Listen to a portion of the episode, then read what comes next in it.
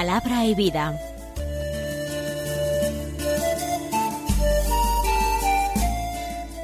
Con el padre Manuel Horta, desde Sevilla.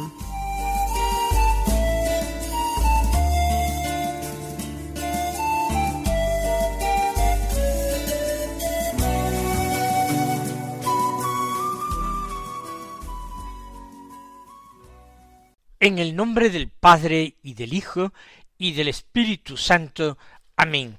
Alabados sean Jesús y María. Muy buenos días, queridos amigos, oyentes de Radio María y seguidores del programa Palabra y Vida. Hoy es el domingo trigésimo primero del tiempo ordinario. Un domingo que es el último día del mes de octubre, es el 31 de octubre. Terminamos este mes que ha sido el mes del rosario y el mes de las misiones. Un mes mariano por esa celebración de la Virgen del Rosario, por esa celebración igualmente de la Virgen del Pilar, pero también el mes de las misiones, que comenzó con la fiesta de su patrona, Santa Teresa del Niño Jesús, y que tuvo entre sus domingos el domingo de la propagación de la fe, el domingo mundial de las misiones. Nosotros damos término a este mes con un corazón agradecido por todo lo que el Señor nos ha permitido vivir y celebrar. Ahora, como todo domingo, nosotros ponemos particular atención en la tarea agradabilísima de escuchar y de meditar la palabra de Dios, porque queremos santificar las fiestas, como nuestra Santa Madre la Iglesia nos manda con precepto. Y santificar las fiestas no es sólo aunque sea lo principal, por supuesto, pero no sólo acudir a la Santa Misa, sino también orar con mayor intensidad, con mayor dedicación, y escuchar la palabra de Dios con particular atención. Empezamos, como estamos haciendo en estos últimos tiempos, por el Evangelio que se proclama en la misa. Si en los días de entre semana el Evangelio que hacemos eh, lectura continuada es el de San Lucas en estos momentos, los domingos del ciclo B de lecturas, este ciclo que está terminando, principalmente leemos el segundo Evangelio, el Evangelio de San Marcos. Recordemos que estamos en la semana trigésimo primera, que el tiempo ordinario tiene treinta y cuatro semanas. Por tanto, todavía nos quedan por vivir tres domingos del tiempo ordinario, el tercero de los cuales es la solemnidad de Jesucristo, Rey del universo. Pero sin adelantar acontecimientos, el Evangelio de hoy de San Marcos capítulo 12, versículos 28 al 34, dice así, en aquel tiempo un escriba se acercó a Jesús y le preguntó ¿Qué mandamiento es el primero de todos? Respondió Jesús El primero es Escucha, Israel, el Señor nuestro Dios es el único Señor. Amarás al Señor tu Dios con todo tu corazón, con toda tu alma, con toda tu mente, con todo tu ser. El segundo es este, amarás a tu prójimo como a ti mismo. No hay mandamiento mayor que estos. El escriba replicó Muy bien, maestro, sin duda tienes razón cuando dices que el Señor es uno solo y no hay otro fuera de él, y que amarlo con todo el corazón, y con todo entendimiento, y con todo el ser, y amar al prójimo como a uno mismo, vale más que todos los holocaustos y sacrificios. Jesús, viendo que había respondido sensatamente, le dijo No estás lejos del reino de Dios. y nadie se atrevió a hacerle más preguntas.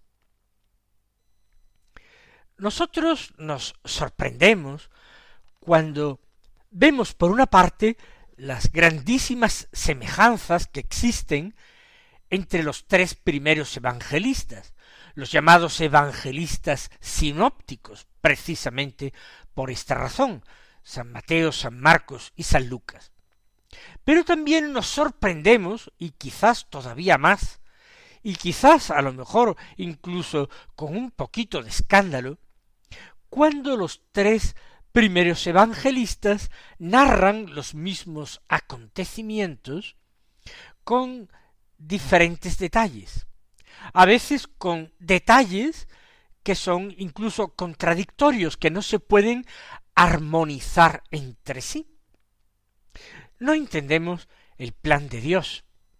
Lo que para nosotros es palabra del Señor, no es la vida histórica de Jesús, lo que aconteció en aquel momento, con un rigor histórico. No, eso es imposible. Entonces la palabra del Señor sería absolutamente inalcanzable para nosotros.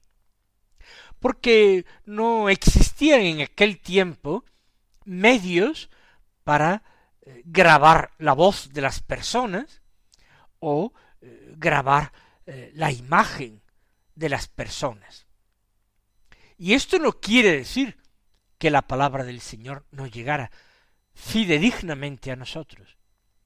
Quiere decir que lo que para nosotros es palabra del Señor es el texto escrito que nos dejaron los evangelistas, los cuales actuaron, predicaron y escribieron bajo la inspiración del Espíritu Santo, de tal manera que sus palabras dejaron de ser simplemente palabras humanas, y aun teniendo a un autor humano, al mismo tiempo tuvieron un autor divino, el Espíritu Santo, que les confirió este carácter de palabra revelada, de palabra del Señor.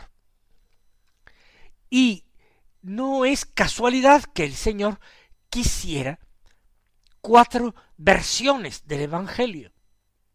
Los tres sinópticos, Mateo, Marcos y Lucas, como hemos dicho, y el Evangelio de San Juan. Porque las tres versiones del Evangelio son complementarias, y aunque narrando el mismo episodio difieran en detalles, de cada uno de esos detalles se colige una lectura, una interpretación de la palabra del Señor que es auténtica, que es válida para su iglesia y para nosotros en particular.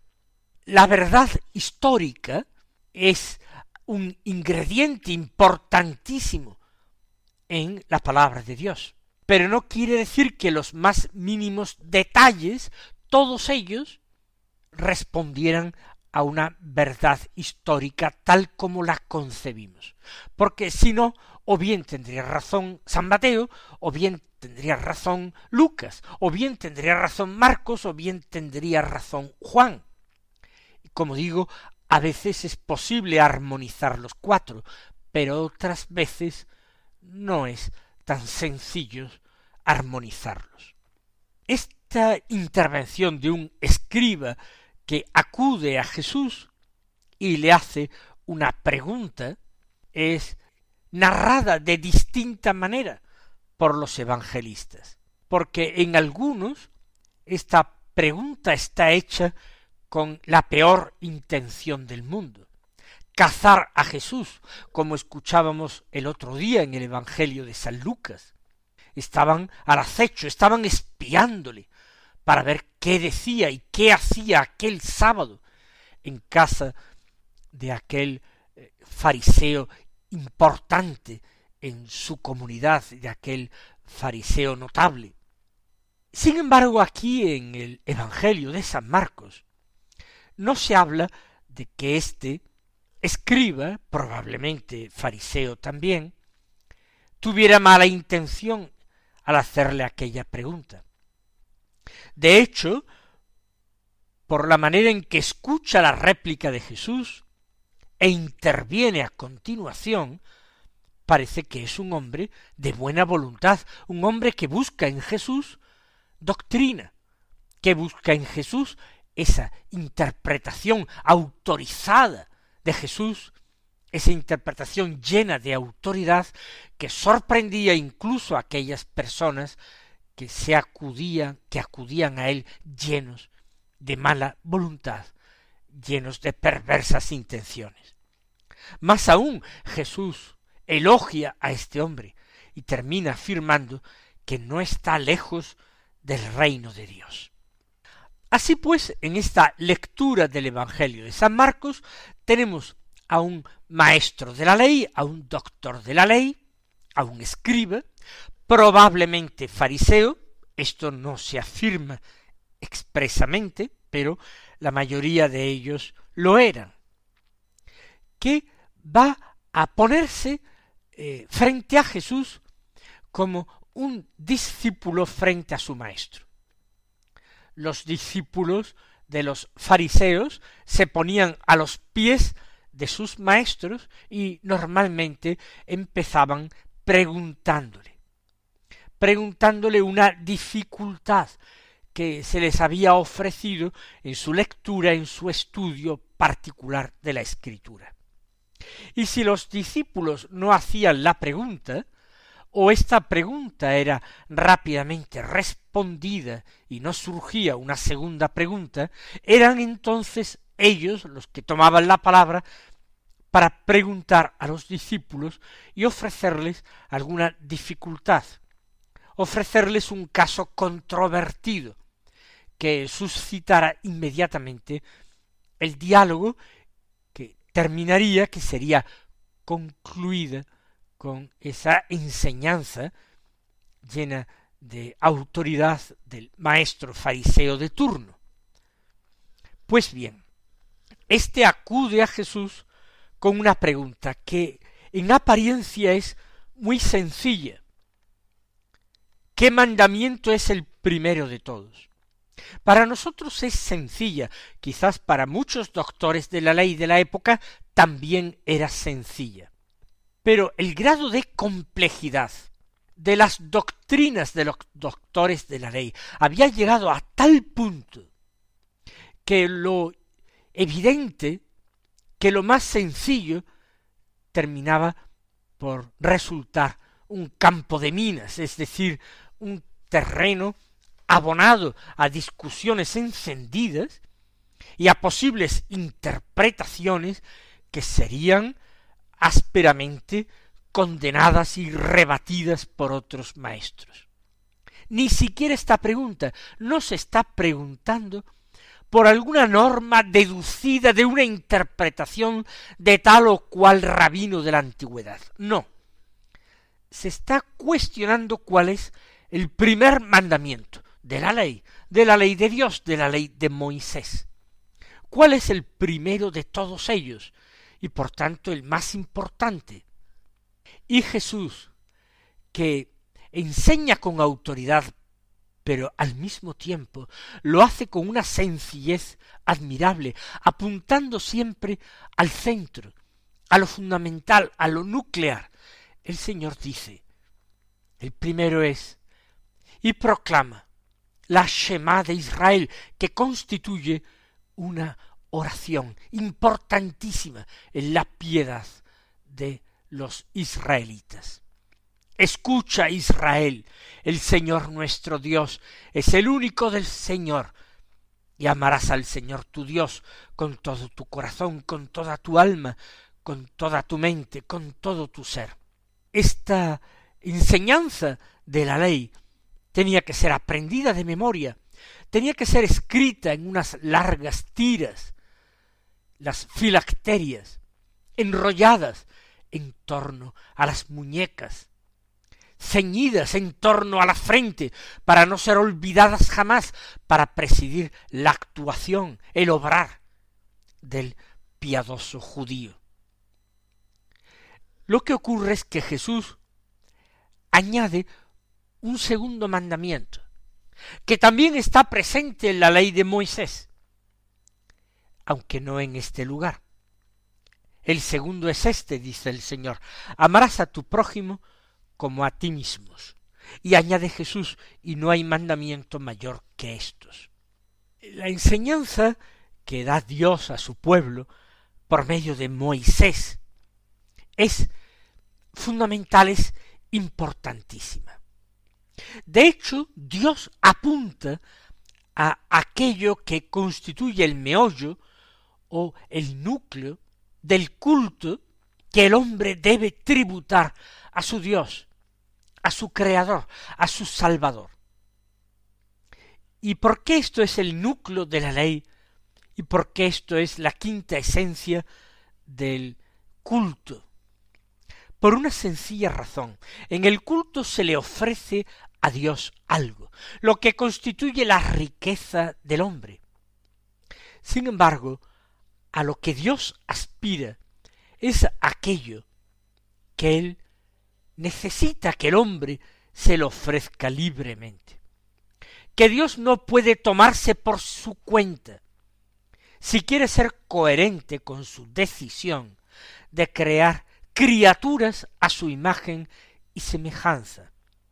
Por tanto, criaturas racionales, inteligentes y sobre todo libres, capaces de decidirse por el bien, de obrar obras que pueden ser calificadas o cualificadas moralmente. Un actuar automático no es un actuar libre y por tanto no puede tener una calificación moral. Dios quiso crear al hombre a su imagen y semejanza, por tanto lo quiso hacer libre, lo quiso hacer también eh, racional, inteligente, y lo quiso hacer también capaz de amar. Más aún, si Dios es amor, Él quiso hacer a su criatura también amor, constituyendo el amor la esencia de su ser y de su personalidad. Ya sabemos que el pecado frustró este designio de Dios. Cuando en los orígenes el hombre pecó y transmitió a su descendencia el pecado. El pecado es contagioso, el pecado es pegajoso, porque el primer hombre y la primera mujer pecaron todos los hombres de todas las épocas se han visto aquejados por esta terrible lacra. Todos los hombres han pecado. Ciertamente tenemos ahí a la Inmaculada Madre de Dios, a la Santísima Virgen María, su madre y nuestra madre, pero es el privilegio particular de Dios. Lo común al llegar a este valle de lágrimas, a este tierra, esta tierra de sombras, es entrar ya con un pecado adquirido como amarga herencia de Adán. Por tanto, lo que Dios quiere del hombre es que se decida por el amor, que se decida libremente por amarle a Él, a Dios, y por vivir en el amor en relación a sus prójimos también, que el ser humano libremente se decida a imitarle, convirtiéndose en una criatura, sí, caída, pecadora, pero que continuamente quiere levantarse por el amor, quiere levantarse para el amor, quiere levantarse en el amor. Y esto es una decisión libre, aunque luego la debilidad humana su naturaleza caída, a veces no sepa acoger la gracia que Dios constantemente le envía para vivir en el amor, para vivir siendo amor. Y entonces caiga y peque, aunque con la decisión firme en su corazón de levantarse inmediatamente. Dios no puede tener esto si el hombre no se lo da libremente, porque Dios es coherente con su creación y a todos los hombres, excepto a la Santísima Virgen, los creó ya en esta humanidad, los creó con este lastre, con esta mancha del pecado original. No es que Dios creara la mancha, no es que Dios creara el pecado, creó una naturaleza que por culpa del hombre ya está manchada por el pecado, un pecado que se transmite por generación. Primero hay que entender esto, para luego poder acoger la gracia de la salvación y vivir de otra manera. Entender que nuestra vocación es el amor.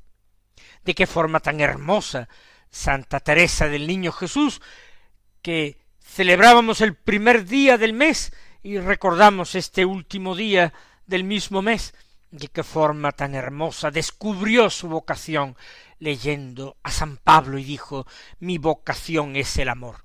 La vocación de todo ser humano es el amor. Pero un amor que tiene que ser coherente. El escriba que había formulado esa pregunta aplaudió a Jesús. Muy bien, tienes razón. Él también es de la misma opinión. Él también, sobre todo, aprueba que Jesús haya puesto un segundo mandamiento al mismo nivel, a la misma altura que el primero. Porque amar a Dios implica amar todo lo que Él ama y detestar lo que Él detesta. Este es nuestro término de imitación, el mismo Dios, como he dicho en otras ocasiones, en otros programas. No tenemos que imitar a ningún hombre, ni siquiera a un hombre santo, tenemos que imitar a Dios, que es amor. Y eso, como dice el escriba, vale más que todos los holocaustos y sacrificios. Tenemos hoy que decidirnos por el amor, tenemos que decidirnos por la santidad y tenemos que decidirnos con urgencia y con decisión, porque los tiempos aprietan, porque Dios es olvidado, porque Cristo es de nuevo crucificado en nuestro mundo y nosotros no podemos permanecer indiferentes, sino que tenemos que ponernos de su lado, porque nosotros somos de los suyos. No estás lejos del reino de Dios, le dice Jesús al escriba, y lo que da pena es que nadie se atrevió a hacerle más preguntas. Nosotros quizás tendríamos muchas. Mis queridos hermanos, meditemos en nuestro corazón esta palabra, tomemos libremente esta decisión, seamos con verdad y no sólo de palabra, auténticos hijos de nuestro Padre del cielo. Él os bendiga y hasta mañana si Dios quiere.